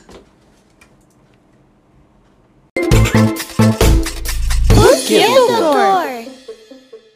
Então, com o bloco, o doutor e você. Seja muito bem-vindo, doutor! É isso aí, Gabi. Muito obrigado. Muito boa tarde a todos que estão aí acompanhando a gente no YouTube, no Instagram. Hoje no Instagram da rádio e no meu Instagram, né? Vou virar aqui a câmera pro senhor, que o senhor é muito chique. Olá, pessoal do Instagram da rádio. É... Hoje, Gabi, vamos falar sobre os filhos da quarentena, que é o que a gente tinha anunciado na semana passada, né? É, e antes de começar, eu sempre tenho um recadinho, né? Ele é o rapaz dos recados. Eu tô pensando o que, que eu vou ter de recadinho na semana que vem, porque até agora foi fácil, né? Semana que vem eu ainda não. Né? Eu tenho Páscoa. Que, né? Eu tenho que descobrir alguma coisa, recadinho de Páscoa, então. É, mas de qualquer forma, o recado dessa semana vai para minha mãe, que faz aniversário amanhã. Uhul. Então, se ela estiver acompanhando a gente aí, semana passada ela esqueceu, mas hoje eu avisei. Então a gente já vai cantar ao vivo aqui. Parabéns pra você nessa data querida. Parabéns! Fazendo 63. Super jovem. Com um corpinho de 73. Não, brincadeira, se ah. começar me bate, hein? É, aparentando 30 anos mais nova, hein? Ah, olha, então tá super jovial ela. É, isso aí, gente. Então, é, a gente vai falar de um tema que é muito legal, que, quer dizer, muito legal, né? Muito interessante, mas em si não é legal nem um pouco de falar, né? Porque toda essa situação que a gente está aí não é nem um pouco legal. Né? Mas o que a gente tem visto é que a quarentena tem causado é, grandes impactos, né? não só na nossa vida como adultos, mas também na vida como crianças. E é disso que a gente vai falar hoje. Então, teve crianças. Você já parou a pensar que teve gente que nunca viu o mundo sem máscara? Sim, é verdade, né? Que são os, as crianças que nasceram durante a quarentena. Isso, literalmente os filhos da quarentena, os filhos né? da quarentena. Então a gente vai ter uma geração aí, né? Talvez o período seja curto, talvez seja mais longo, a gente não sabe. Mas uma geração que literalmente é da, da quarentena, que nasceu na quarentena e muitas crianças que nunca nem viram o mundo sem alguém estar tá com máscara, né? E aí essas crianças mesmo que vêm no consultório muitas vezes estão assustadas, arredias, por exemplo, minha filha tem dois anos e três, a quarentena tem um ano, um pouquinho mais que um ano aí. Então, ela era bem pequenininha quando começou e aí ficou um bom tempo né, em casa sem sair de jeito nenhum. E aí, quando deu aquela flexibilizada, foi dia dos pais, a gente saiu para comemorar o dia dos pais, ela olhou super assustada. O restaurante que ela ia antes, né, que estava acostumada já com outras pessoas tal, super assustada, não queria chegar perto, sabe, não queria nem andar, nem ficar no chão, não queria sair do colo porque não estava acostumado, né? Todo mundo de máscara, afastado, tudo mais. E, e o negócio, né, vai piorando. Então tem gente Sim. que literalmente nasceu e aí já vem no consultório pra gente muito assustado, ou em outras situações sociais muito assustado, né? Mas isso é uma das coisas mais é, claras, assim, mais diretas, a gente vai ter muitas outras coisas indiretas, né? Sim. É... E só aproveitando para vocês, ó, mandem perguntas aí, pode mandar no Sim, YouTube, sim, pode mandar no Instagram. Pode né? mandar aqui no Facebook também, no WhatsApp da rádio. Pode mandar em todos os lugares. Isso aí, tudo que é canto, fiquem à vontade aí para mandar perguntas para participar do nosso programa, né? É, Então, olha só, eu peguei alguns dados aqui, eu até tive que anotar porque é muitos dados, né? Muitos dados. O senhor é o rapaz dos dados, né? É, na verdade, a primeira coisa que eu queria falar é sobre os efeitos psicológicos da quarentena no geral. Mas olha só, quando a gente fala quarentena, a gente acabou adotando essa quarentena, lockdown, um negócio populacional. Mas é um termo que a gente usava para pessoas com doenças, né? Sim. Então, antigamente, quando você vinha de navio, geralmente você ficava numa quarentena, você ficava isolado até passar o tempo das Sim. doenças infecciosas da época aí. É, e aí falavam 40 dias, né? Daí quarentena, mas esses são períodos variáveis, né?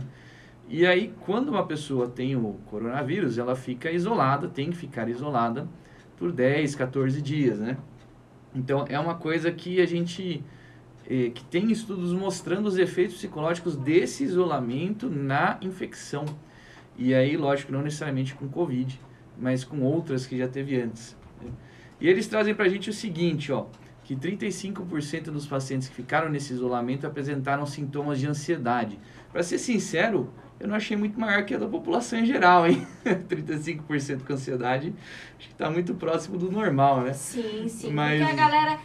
É assim, né, doutor? É, a gente, o termo ansiedade, ele de um. Acho que de, de uns quatro anos pra cá, mais ou menos, não sei, assim, pelo menos é o que eu tenho ouvido, né? Não sei as outras pessoas. Tem crescido muito. Sim. Né? Então, assim, você ouve muito falar sobre ansiedade, sobre é, pessoas que, que não. Que realmente estão passando por. dep- A depressão sempre existiu, tudo isso sempre existiu, mas agora os termos têm ficado mais conhecidos, né? Exato. Então, eu acho que na pandemia isso aflorou muito mais, porque quem tem crise de ansiedade, ficar dentro de casa sem saber como vai ser o dia de amanhã, isso é terrível, né? É, então. é, e na verdade a gente fala que o século XXI é o século da idade da saúde mental, né? Então que a gente começa a falar de depressão, de ansiedade, umas coisas mais generalizadas e nos índices bem altos, né? Então lembrando que a gente está falando de ansiedade, mas não necessariamente é um transtorno ansioso, pode ser Sim. só sintomas de ansiedade. Então, 35% dos que ficaram em isolamento apresentaram, talvez fosse até mais, hein? Eu Sim. acho que eu apostaria em mais. E também eles marcaram no estudo como depressão, mas depressão em si, que a gente fala de transtorno depressivo, é um negócio que tem que ter uma duração mínima de algumas semanas aí, para você dizer que é depressão. Então, no caso, eu diria sintomas depressivos, né? Então, tristeza, falta de vontade de fazer as coisas que você gosta, alteração de sono, essas coisas. 16% apresentaram. Solidão, 5,7%. Eu achei esse número muito baixo para quem ficou isolado, né? Desespero, 0,9%. Aí eu acho que talvez esteja dentro, né? Pensando que desespero é um negócio mais, bem mais exacerbado, né? É, e por fim, tendências e ideias suicidas, que é uma coisa importante da gente falar. Sim, porque o- os casos de pessoas que se suicidaram aumentou bastante, né, Muito. doutor? É, por várias razões, né? É, a gente, nós seres humanos somos seres sociais, então toda a nossa história, na verdade, o que fez, é, espero não entrar em conflitos ideológicos aqui com a parte da rádio, hein? Mas o que fez os humanos se diferenciarem dos macacos, posso falar isso? A grande diferença que fez a sociedade humana evoluir muito aí com relação aos macacos é a, a capacidade de agir em grupo. Então isso é muito interessante. Você não consegue ver primatas agindo em grupo organizadamente, em grupos grandes, né? Sim. E os seres humanos conseguem. E aí muito por causa da parte de que a gente fala de ideias, né? É, então tem um cara... Tem humano que não consegue viver em grupo, não. Não, tem, não, tem as exceções, tem as exceções. Mas tem o cara, o Yuval, que é o cara que escreveu o livro Homo Sapiens, é muito interessante esse livro, ele fala bastante disso, que na verdade a gente cria ideias e eh, crenças sociais. Por exemplo, uma empresa, uma empresa é uma coisa que tecnicamente não existe, né? A empresa é uma ideia que você tem. Então, a partir do momento que as pessoas acreditam na empresa, por exemplo, trabalham para essa empresa, né? Essa é uma ideia. As Sim. regras, né? As regras a gente que inventou, elas não existem na natureza. Não tem um livro de regras que surge numa árvore, por exemplo, né? Então, tudo isso é o que faz a, a sociedade humana conseguir, co- fez conseguir se diferenciar e impacta que a gente foi feito para ser social. Então, aquela velha história que ninguém é uma ilha, né? Então, todos os efeitos que a gente vê da pandemia, desse isolamento, são porque a gente tem aí milhões de anos em um convívio em grupo. Né? Então, isso tem, impacta muito. Olha, é, o Herbert mandou assim: Doutor, quais são os verdadeiros sintomas de quem tem crise de ansiedade? O senhor pode responder. Olha, de ansiedade, é, você tem, na verdade, você tem várias formas de apresentar ansiedade. Às vezes é só uma coisa, por exemplo, descontrole de, do intestino, dor de estômago, é, batedeira, falta de ar, coisa assim. Mas quem está na ansiedade às vezes acaba entrando numa espiral de ideias que vão se autossustentando, sabe? Então esse é um negócio muito complicado. É, eu vi, eu vi uma vez falando a respeito, eu não sei, né? Se, se eu estiver errado, o senhor me corrigir, por favor. Mas falando a respeito de que eles acabam criando muitas coisas na cabeça, né? Tipo, Isso. Tipo, acaba criando é, que tem alguém conspirando, acaba criando uma situação que na verdade não existe, né? Alguns casos existe, mas muitas vezes não existe. E aí a pessoa acaba ficando extremamente ansiosa. É, quando a gente para para pensar, a ansiedade é algo relacionado diretamente ao futuro. Né? Sua preocupação do futuro e provavelmente de não conseguir controlar o futuro, né?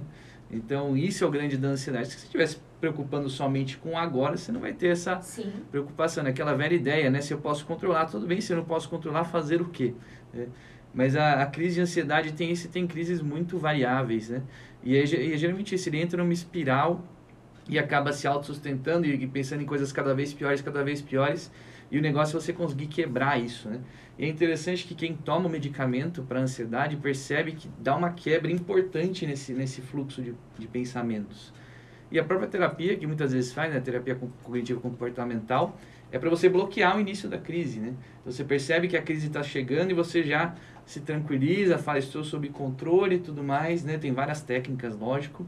E aí com isso você acaba se controlando. Aliás, aproveitar para falar que tem um amigo meu que é psiquiatra que vai participar com a gente aqui, só estou esperando ele me dizer da agenda dele, para falar de depressão, todas essas coisas. Depressão, medicamentos, novos tratamentos.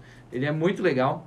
E o apelido dele, curiosamente, é Freud, apelido de faculdade. Ah, deve ser muito inteligente, não é? No caso. Ele é, é, sensacional. Freud é gente boa demais. E, bom, o que mais que eles falaram, assim, qual que era a fonte dos problemas que marcavam, que levavam a essa ansiedade, a todas essas ideações e tudo mais? É o pequeno espaço de isolamento, é o ambiente, preocupações com a infecção. É, e eles mostraram, olha só, se você ficava menos que 10 dias ou mais que 10 dias internado por quarentena, isolado por quarentena, aumentavam suas chances de transtorno do estresse pós-traumático. Então, esse é um transtorno que você acaba tendo crises de ansiedade, você acaba revivendo o momento muitas vezes após um trauma, né? A gente vê muito isso de, de guerra, né? Gente que sobreviveu à guerra, grandes crises. Eles né? têm, né? Muitos Tem. ficam meio... E isso atrapalha muito, né? Então acaba tendo...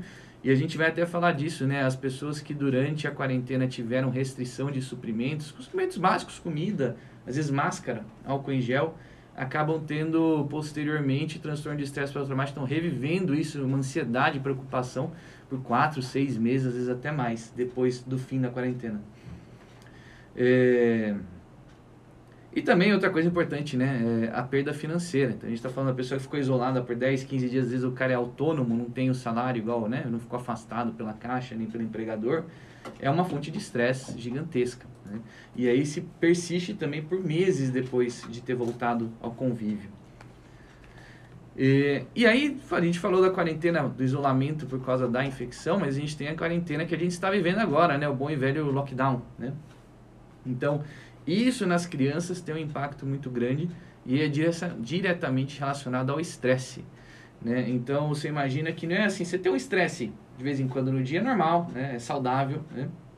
É, mas o que você não pode ter é um estresse constante ele começa a ter efeitos deletérios. Né? É, porque a, a criançada estava acostumada, apesar que muitas crianças de reclamarem, ah, não quero ir para escola tal, mas a criança acostuma, né? Costuma ir para escola, ter o contato com os amiguinhos, de brincar, de correr, de descer o, o, o parquinho, né? Enfim, mas por causa das restrições agora, até mesmo os parquinhos, ah, tudo foi fechado. Isso. Então a criançada tá ficando dentro de casa, literalmente. Não tem para onde ir, fica estressado. Criançada, meu sobrinho de um ano e acho que ele tem um ano e oito meses, tá pedindo pra ir pra escola. É. Então, pro senhor ver, né? O nível que as crianças estão chegando de desespero realmente de ficar em casa. É, você se estressa por causa do local, por causa da falta de contato.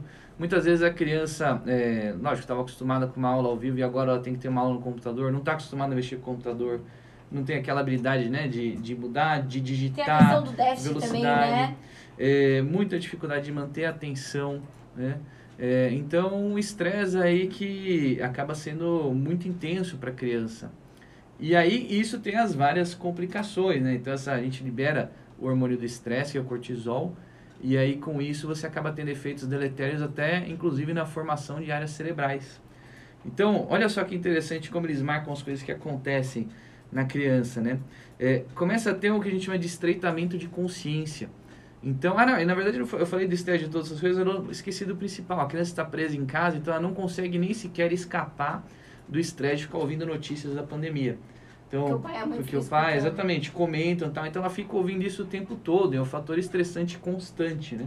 Ela não consegue se livrar disso. E aí o que, que elas desenvolvem? Um negócio que chama estreitamento de consciência. Então é como se ela tivesse com um cabresto aqui, se eu começasse a prestar atenção em determinadas coisas. E aí ela fica focando só na pandemia, só nas coisas ruins, só em notícias ruins. Meu filho ficou, acho que, uns dois meses surtado porque acabou o oxigênio em Manaus. Coitado. Né? E, ele, assim, é, cri- e ele é é- pequenininho, né? Exato, cinco anos, eu tava lá surtado com oxigênio em Manaus. E não adianta a gente explicar que era um cilindro, que era tipo um medicamento, que não era oxigênio da atmosfera, que ninguém ia morrer sem respirar, sabe? Então, Mas ficou pra ele, pra ele, né? E é isso, não consegue escapar aí dos comentários, né? É, e até mandaram aqui, né? Que tentamos não conversar mais sobre isso em casa, né? A Thaís mandou. E às vezes isso é uma técnica, né? Uma ajuda um técnica pouco boa já, né? você deixar um horário do dia só pra você se atualizar nessas coisas. A Bruna, ela perguntou assim, doutor, tem alguma faixa etária que é pior?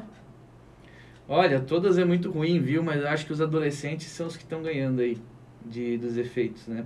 São mais próximos com os, com os adultos, né? Já entendem mais e fica muito receito de não ter o que fazer, não ter como agir E aí fica o dia inteiro no o dia celular, inteiro. Então, né? e eu ia justamente comentar isso, né? A minha mais velha tá com 11.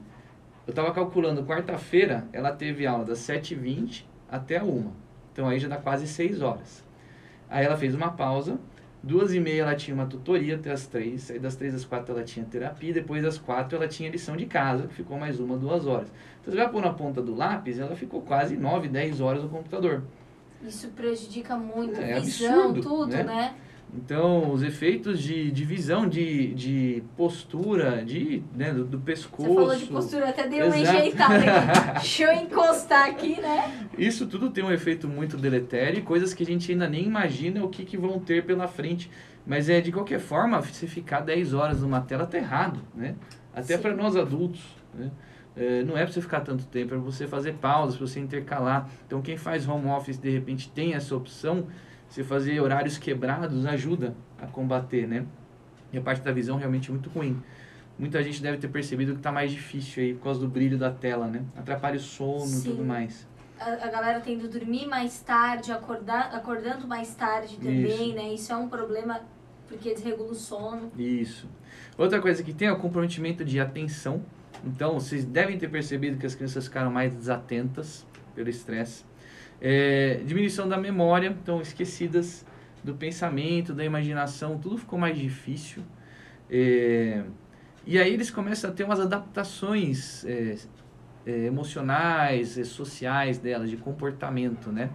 Uma delas é o quê? Diminuição de atividades diárias. Então eles começaram a ficar mais devagar, assim, fazendo menos coisas, mais preguiça, mais não quero sair do sofá, coisa e tal. E aí, ó, a Thaís até mandou aqui, né? Que nunca tinha apresentado dores no corpo e agora tem. E é isso, a gente tem visto muito crianças. É, pra gente, criança com dor nas costas era uma exceção. E agora tá virando quase regra. Então, muita criança com dor no pescoço, dor na coluna dorsal, dor na coluna lombar, de ficar o dia inteiro sentada, mexendo na tela. Né? É, eles ficam com falta de vontade de conversar com os outros também. E aí fica um alerta para os pais, né? Que é interessante. Eu vou ler algumas alterações que vocês vão me dizer se é ou não é compatível com uma adolescência normal. Olha lá. Primeiro, falta de conversar com os outros, né? Falta de vontade. Segundo, preguiça. Preguiça, assim, né? Aumentou a preguiça na vida pessoal do tipo de cuidados pessoais, né? É, raiva, impaciência, desobediência e antagonismo com a família. Isso é ou não é uma adolescência normal? Né? É, uma adolescência normal, mas um pouquinho mais avançada, Mais intensa, né? né? Mais intensa. Então essa é a ideia. Na verdade, a gente está num momento que a gente não sabe se as- os adolescentes estão só adolescendo, né? Se é um negócio mais intenso. E a gente às vezes tem tido crianças que estão com esses sintomas de adolescência mais precoces por causa da pandemia, né? por causa da quarentena. Sim. Então é um negócio complicado, né? E aí, é, na verdade, a, a nossa ideia, né? A gente vai falar disso e as formas de a gente combater esse tipo de coisa, né?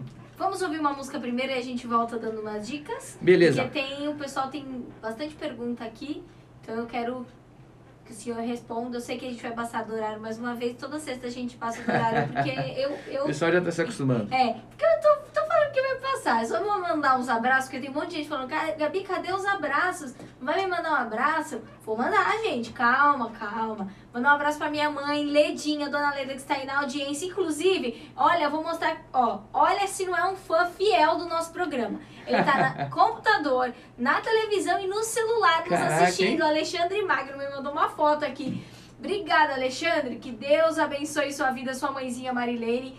Ahn, o seu Calixto, nosso diretor, muito obrigada pela audiência. Lenita Guiar, ahn, Clóvis Alberto. Oi, Clóvis! É, olha, o Clóvis mandou aqui. Programa com uma matéria pouco discutida. É verdade, não tem. o pessoal não tem falado tanto sobre isso, né? A gente fala muito só sobre o Covid, mas a gente tá esquecendo que por trás do Covid. Pois é, eu vou até te falar que a gente fez essa pauta, pra, a gente já tinha feito no ano passado, já dei algumas entrevistas sobre isso, mas essa pauta tem feito sucesso. Eu tenho recebido bastante pedido de entrevista para falar sobre isso, que realmente ninguém fala. É importan importantíssimo, importantíssimo. Eu quero hoje tocar pra vocês agora a música do querido Cacá Santos. A música se chama Dias Melhores. Ontem ele entrou em contato comigo, pediu se eu podia tocar aqui na rádio e com certeza nós tocamos com muito amor e carinho. Então vamos ouvir Cacá Santos, Dias Melhores e a gente volta já já com o nosso querido doutor Davi Norton. Olha, o pessoal aqui do Instagram mandaram uma perguntinha, deixa eu ver. É... A Neia mandou perguntando o que causa displasia do quadril, Neia, mas hoje nós não vamos falar de displasia do quadril, tá? A gente vai, pode falar em outro dia. E, mas de qualquer forma você pode me mandar no Instagram também que eu respondo isso depois. É, e o Coringa mandou aqui que é difícil acompanhar a energia das crianças. Ou se é, né? Antes de ontem, eu fui pra casa da minha irmã, que minha irmã tem dois pequenos, né? De dois e. Ela tem três e o ele tem, vai fazer dois ali em junho. Misericórdia. Não, é, é de ficar maluco Vou mesmo. pegar uma né? água pro senhor e uma pra mim. Imagina que em casa são três, né? É, uma de 11, um de 5 e uma de 2. Então realmente é uma coisa que é cansativa acompanhar a energia deles. Você tem que se desdobrar aí, inventar coisas, limitar atividades. A de, a de 12 tá na minha casa. É com gás, senhor. Tô- Ótimo, obrigado. Só que eu tomo quente água. Ah, porque eu sou tá valendo. diferenciada, tá, doutor? E o. E fica difícil de acompanhar, você tem que ter, se desdobrar. E a impressão que eu tenho é que se você deixa vendo TV, é pior, sabe? Então, a minha irmã tá fazendo um teste com os dois pequenos. De colo... de- Ela cortou televisão, cortou é, celular, tudo. Ela sente que eles conseguem sentar e brincar mais. Isso. A gente em casa, a mais velha não tem celular e os outros menos ainda, né? A gente deixa bem restrito. A gente combina de assistir TV uma vez na semana só, sexta-feira. Agora com a pandemia tem ficado sexta e domingo, sabe? Porque tá, tá tenso, né? E a gente guarda como último recurso do tipo, ah, minha esposa não tá em casa, ela tá trabalhando, eu preciso fazer alguma reunião, às vezes entrevista, alguma coisa assim. Aí não tem jeito, aí eu ponho eles na TV pra eles ficarem quietinhos pra eu poder fazer. Mas a gente vê que eles ficam muito agitados, Fica. É porque a, vai acumulando energia. Né? É, então, quando tá brincando, o pior que. Eu acho que ainda pior do que os das crianças das casas são quem mora em apartamento. Nossa, apartamento é desesperador. Porque criança. Não, vou mostrar pro senhor. O senhor vê que não é mentira. Em casa o que acontece se eu não faço isso é que eles saem correndo e invadem o meu escritório. E se eu tranco a porta, eles ficam batendo e chamando na porta. Ó, eles Então- estavam assim, ó. Eles estavam assim, os dois brincando na sacada. Sim. Tadinho, até minha irmã foi até a cozinha só ver o. o- desligar o, o fogão. Quando ela voltou, Não, é um, isso é um clássico, né? Tudo pintado. Vocês não viram a foto, né? Eles estavam bonitinhos lá e depois estavam todos pintados. Brasil, 100% ó, brasileira. bo- passa pra cá pra mostrar o depois. Vamos lá, ó. Opa. Então, ó, pessoal, antes, né? Aqui, ó, eles bonitinhos. E, opa, aqui, depois. Olha lá, todo pintado, parecendo o Hulk. Vamos lá? Voltamos, voltamos. Estávamos dando risada aqui com umas fotos que nós estávamos vendo, né, doutor? Isso aí, É, criançada. Da criançada, assim, um minuto super sentada, comportadinhas, brincando.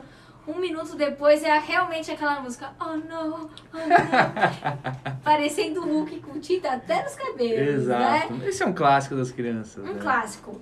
E aí, doutor, o que mais que nós vamos conversar? Vamos lá, outra coisa muito importante é o impacto no desenvolvimento, que a gente não falou diretamente, mas esse estresse, esse isolamento, na verdade, sim, o isolamento que eu gastei todo aquele tempo falando da história nossa de milhões de anos, né? É, o contato social é essencial para você desenvolver partes do seu cérebro, principalmente aqui, ó, na parte da frente do córtex pré-frontal, que é o que nos diferencia realmente dos outros animais, né? É, e sem esse contato social, tem estudos mostrando que eles têm uma diminuição dessas áreas, então pro, problema de formação efetivamente dessas áreas. É, entre elas, por exemplo, a área social, né? É, e comprometimento das partes de habilidades cognitivas, comportamentais, de comunicação. Então, tem crianças, às vezes, apresentando atrasos de fala por causa, talvez, da quarentena, de, de isolamento social. Alterações, é, às vezes, atraso no desenvolvimento. Ah, é hora de controle de fralda, por exemplo, está mais atrasado. É, caminhar, atividades motoras, mais atrasada também. E aí, a da parte motora, uma, um motivo importante é o isolamento físico, né? Então, imagina a criança que está num apartamento de 40 metros, por exemplo. A gente estava conversando sobre isso Exato. né? Não tem espaço para ela andar, para ela treinar, para ela subir, descer. Então, isso atrapalha muito. Andar de bicicleta, por exemplo, né? Você depende de área aberta. Não dá para andar de bicicleta dentro de casa. Né? Patinete, pular. Então, e até pedindo aqui umas dicas de atividades, uma coisa que eu gosto muito de fazer com crianças dentro de casa é fazer circuitos. Lógico, controlado para você, né? Para não ter acidentes. É, por favor, Mas, né? por favor, ter um adulto junto, né? Exato, mas você pega, você pode virar cadeiras para eles subirem como se fosse uma rampinha, descer, pode subir e descer do sofá, colocar um negócio para eles pularem, você pode montar como se fossem túneis para eles passarem. Muito bom. Então, o chato só é que às vezes você gasta horas montando e elas brincam cinco minutos só, mas tudo bem, tá valendo. O importante é tentar, né, doutor? Exato. É, então isso é muito importante, né? Essas, é, esse contato social para o desenvolvimento cerebral. É, e outra coisa que a gente tem, a gente falou do transtorno do estresse pós-traumático, né? As crianças aí, depois de quarentena, aumenta quatro vezes o risco de transtorno de estresse pós-traumático. Então é um negócio muito tenso mesmo. E aí, tem uma... É, ah, e mandaram aqui, ó, a Thaís mandou aquela professora de educação física, trabalha com natação, eles ganharam peso, sim, as crianças ganharam muito peso. E a gente aproveita e já fala disso, né? Eu ia entrar justamente nisso, né? É, com o fechamento de escolas, e escolas de natação mesmo, de outras atividades, o que a gente tem tido? A gente tem tido crianças mais gordas, porque estão comendo mal, estão gastando menos energia. E essa parte de você engordar mais atrapalha o seu crescimento. Então, crianças obesas crescem menos do que elas poderiam. É, reza a lenda que então eu poderia, eu era uma criança obesa, né? Eu poderia ter crescido até 1,90 talvez, né? Quem sabe. Mas tá bom, senão começa. Eu já sou pequena a perto do doutor, né, doutor? 1,90 já é muito alto, né? É, mas reza a lenda que era isso, poderia ter sido maior. É, e essa alimentação inadequada também faz a criança não desenvolver as áreas cerebrais como poderia. Então, outra coisa interessante, né? Fora os problemas de saúde, né, Fora doutor? os problemas de saúde, É, nem, De né? diabetes, colesterol. A gente fala, ah, mas é criança. Só que é nessa idade que você começa a controlar muitas coisas, né? Exato. As, mi- ah, muitas crianças, eu tava... Eu gosto muito de pesquisar sobre pele, né? Eu falei que se não fosse da área da comunicação, acho que uma área que eu faria seria é, alguma coisa de dermatologista, que eu adoro. Amo, amo, amo. E tava dando uma pesquisada, tem muitas coisas que você come que vai adquirindo para sua pele também, Sim. né? E a, a meninada, adolescência aí que tá, fica em casa, às vezes come o dia inteiro salgadinho, uh, toma refrigerante em excesso, açúcar em excesso tem adquirido mais chances de ter acne, ter problemas também na pele. Então tudo isso influencia muito, né? Influencia e na verdade, né, a célula de gordura que você acumula, a sua, a sua idade de ouro para perder elas, eles tiram da puberdade, né? É, depois disso fica muito difícil de você perder, elas permanecem lá, elas só aumentam e diminuem. Inclusive, vou aproveitar para fazer propaganda do Dr. Caio Barril, que virá com a gente em breve falar de obesidade infantil. Achei que ele ia falar de, de rosto, já ia Não, não, não, não, de Nossa, rosto eu preciso achar alguém para falar de rosto, já que ela quer tanto. É... e outra coisa que eu ia falar da parte, assim, a nutrição é importante, que outra coisa da nossa história como seres humanos, né? O que fez desenvolver muito o nosso cérebro foi a carne cozida. Então, o, a aquisição do controle do fogo foi um fator diferencial muito importante. Então, a gente ter proteínas é, de qualidade são essenciais para formar o cérebro. E quando você come salgadinho e toma refrigerante, te supre de calorias, mas não te supre de proteínas. Sim. Então, a gente tem uma grande dificuldade aí na formação cerebral. Então, isso está afetando também as crianças, né? E a gente comentou um pouquinho sobre suprimentos, né? A falta de suprimentos leva aquele estresse muito tempo depois ainda. E por fim, as crianças com esse fechamento das escolas, né, é, tem várias coisas como a falta de estímulo, levando às vezes a mutismo seletivo, por exemplo, a problemas de fala, que a gente tinha comentado. É, e ficando em casa, o que às vezes acontece? Você deixa o filho mais novo com o mais velho, o mais velho tem que cuidar, porque o pai está trabalhando, seja o que for. E aí você tem mais acidentes. E outra coisa muito preocupante que é as escolas são os principais lugares para identificar abuso de crianças, maus tratos de crianças muito mais do que vizinho, coisa e tal. Então a gente imagina que tem tido muito mais acontecimentos e muito menos notificações. É porque a escola consegue é, identificar o comportamento Exato. da criança, né, doutor? Exato. Então isso é um problema muito grande. Não só isso, né? Por exemplo, abusos de mulheres, a questão da violência também com as mulheres, uhum. aumentou muito violência com as crianças, porque era mais apesar de ser muito difícil, mas é, tinha uma facilidade maior, a questão da escola, a questão do convívio com outras pessoas, Isso. você descobrir pelo comportamento, né? É, as escolas iam mais, e agora, por exemplo, as, a, a mãe às vezes de repente poderia sair e notificar. Eu falo a mãe porque a maior parte das vezes o culpado é o pai, né, nos estudos. Mas pode ser o contrário também, né? Mas Sim. a ideia é o cônjuge poderia sair e notificar. E como não estão saindo, do mesmo jeito que tem a dificuldade de notificar a violência contra a mulher, tem a dificuldade de notificar a violência contra a criança. Isso é muito triste, isso é um problema. Aí a gente entra numa pauta muito séria e, e que a gente, se você souber, você que está nos assistindo, você que está nos ouvindo através da rádio, você que identificar um comportamento estranho, às vezes, de uma criança, né? Ou de uma mulher também que tem pedido socorro, não se cale, né, doutor? A Exato. gente precisa olhar para o próximo e também ter essa atitude. Se a gente se preocupa tanto com as pessoas uh, que estão dentro de casa, nossa família, a gente também tem que se preocupar com outras famílias que a gente não gostaria de passar por isso dentro das nossas casas, né? Então, se você sabe de alguma coisa, se você tem a suspeita de alguma coisa, não se cale, denuncie, porque você pode estar salvando uma vida. Exatamente. A gente pode até combinar de falar disso também, mais pra frente. Sim, legal. É, e por fim, né, falando agora, deixa eu só ver aqui o que, que eles mandaram. Ó, meu filho tem 9 anos e é, hiper, e é hiperativo. O que eu posso fazer para diminuir a ansiedade dele? Puxa vida, né? É, tem, tem, lógico, né, as técnicas de você é, sempre ter alguma coisa para ele se entreter, mas o hiperativo, eu imagino que ele vai te cansar em algum momento, né? Então você precisa ter várias atividades separadas aí. É, e tem uma coisa muito legal que a gente fala que é da contemplação, talvez seja difícil com o imperativo, mas é muito legal de, por exemplo, separar um pouquinho para ver, é, você coloca um tempo numa ampulheta, a ampulheta é mais interessante que o relógio, mas se não tiver pode ser um relógio, é, para, por exemplo, ficar vendo uma vela queimar, sabe? Ou ouvir a chuva cair, ou a própria respiração, então são exercícios de concentração que são muito legais para criança. No começo é difícil, mas depois elas pegam, elas pegam gosto. Então em casa a gente tem até uma velhinha que solta cheiro de baunilha, né? E aí dá pra fazer esse momento de contemplação aí. Eu ganhei essa vela no casamento de um amigo. E aí agora você nem imaginou que um dia pudesse ser uma distração para os seus filhos, Exato, né, eles doutor? gostam demais, às vezes até pedem para fazer, muito legal. O Clóvis mandou um recadinho para o senhor. Tratar dos, dos reflexos da Covid nos ajuda também na nossa retomada social com a nossa família. Mais uma vez, muito obrigada. E faz outro programa com este calibre. Muito bom, ótimo. Todas as sextas-feiras nós estamos aqui, né, doutora? A partir Isso. do meio de meia. Às vezes a gente entra meio de 35. Programa passado a gente entrou uma hora. Mas a partir da semana Mas que vem. estamos aqui. Mas a partir da semana que vem é que tinha algumas entrevistas já marcadas. E a partir da semana que vem, meio de meia, você e o doutor. Doutor e você.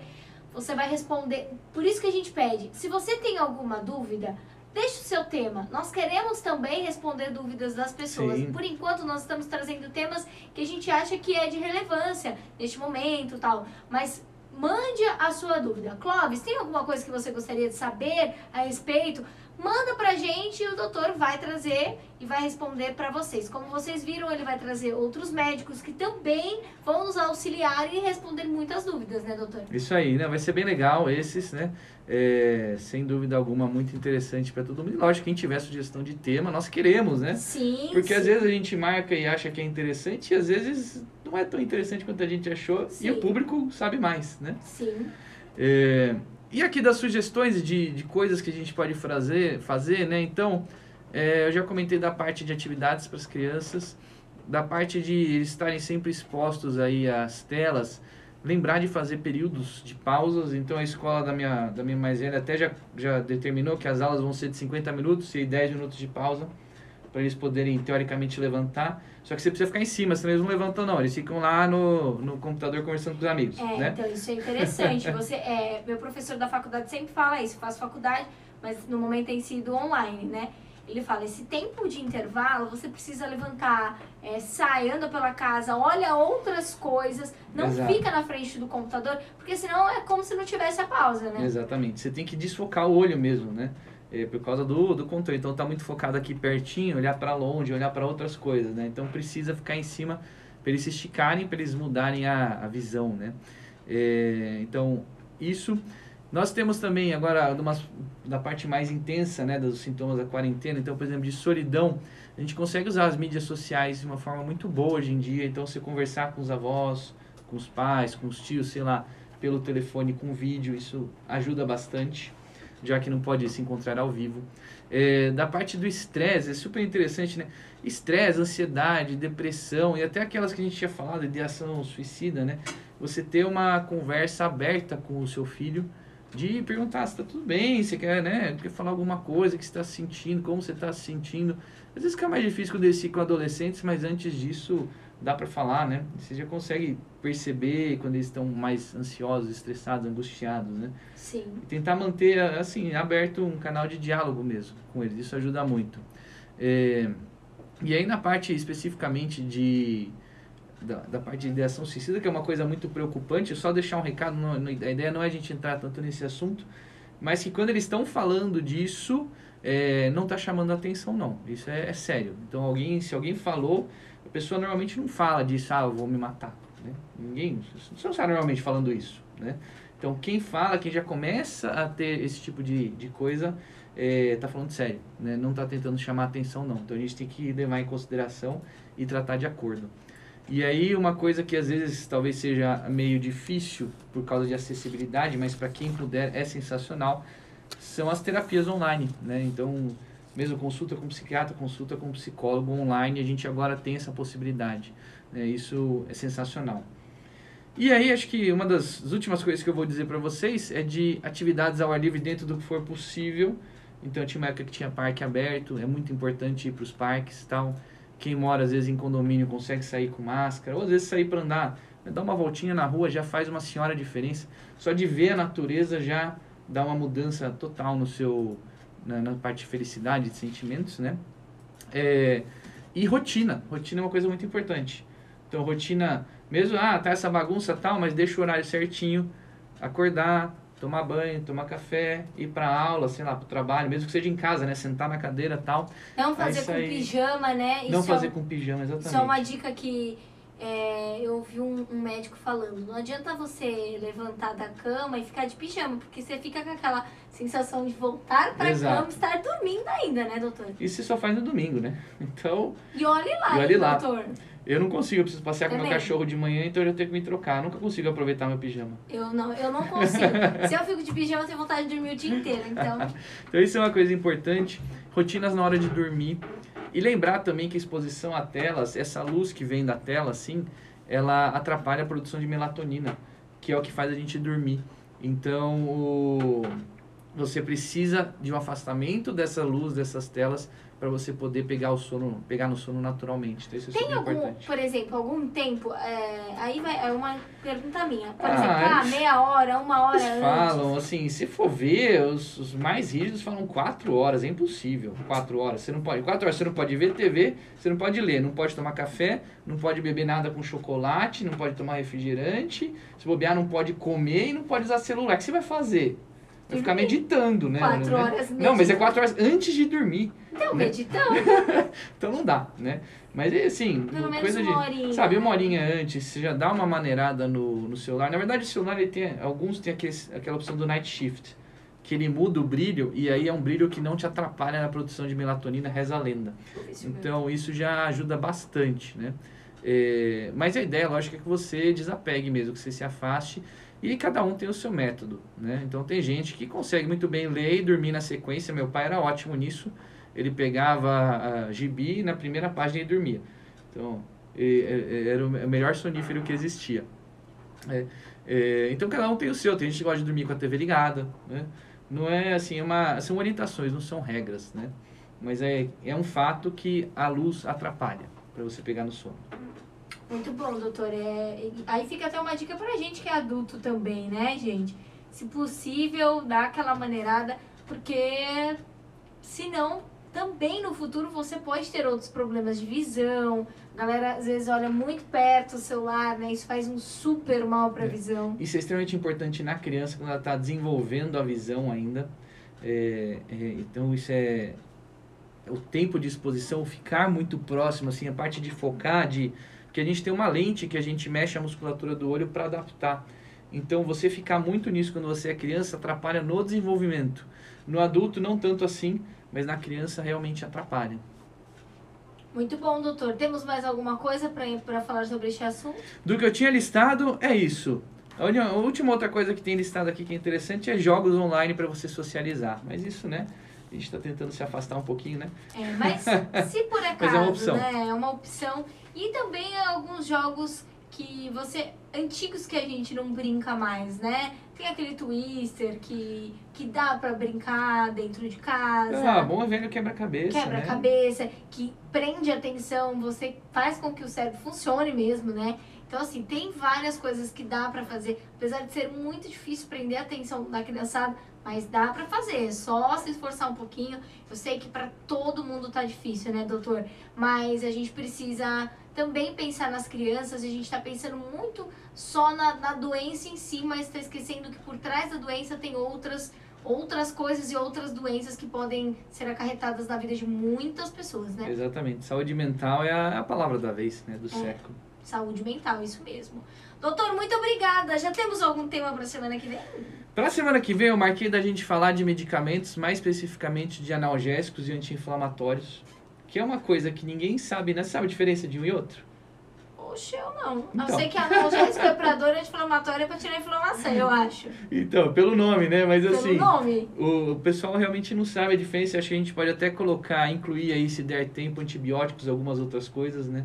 As principais diferenças, principais tipos, como que eles funcionam. Porque isso é uma coisa, na verdade, eu tenho. Quando eu estava na faculdade, olha lá, eu, eu contando minhas histórias, né? Quando eu estava na faculdade, Super eu tinha um jovem, projeto doutor. que eu queria é, instituir uma disciplina de saúde nas escolas. Então a ideia era você educar as crianças sobre essas coisas básicas mesmo, analgésico, anti-inflamatório, como cuidar de um machucado, algumas coisas de medicação, por exemplo, pressão alta, o que, que causa, como evitar, sabe? Aquelas coisas, se você fizesse essa intervenção na infância, a gente iria ter uma prevenção de saúde pública em coisa de uma geração gritante, né? Do mesmo jeito que a educação financeira, que agora entrou na, na nas normas, né? no, no currículo, né? É, então, minha ideia era essa. E um dos temas era justamente isso, né? Analgésico anti-inflamatório, já que a gente tem o espaço aqui, eu queria aproveitar a oportunidade para falar disso. A gente pode falar, como eu disse, mais para frente quero trazer o Rodrigo aqui para falar sobre depressão, os medicamentos de depressão, técnicas de tratamento e tal. É, isso é fundamental. Nesse momento a gente ouve muito falar sobre depressão e tudo que está englobado, né, ao redor dela, então vai ser muito interessante, doutor. Então, muito obrigada, doutor. Mandar um beijo pra Sibeli, que é uma fofa, que tá sempre falando comigo. Ela me manda tudo, a Sibeli. Ela é uma graça. Muito obrigada, Sibeli. Muito obrigada, doutor. Espero sexta que vem aqui. Feriado ou não, nós estamos trabalhando, né? Estamos aí. O senhor, a gente não para. Até segunda-feira, meu povo! Um beijo pra vocês e tchau, tchau. Até mais, pessoal. Até semana que vem.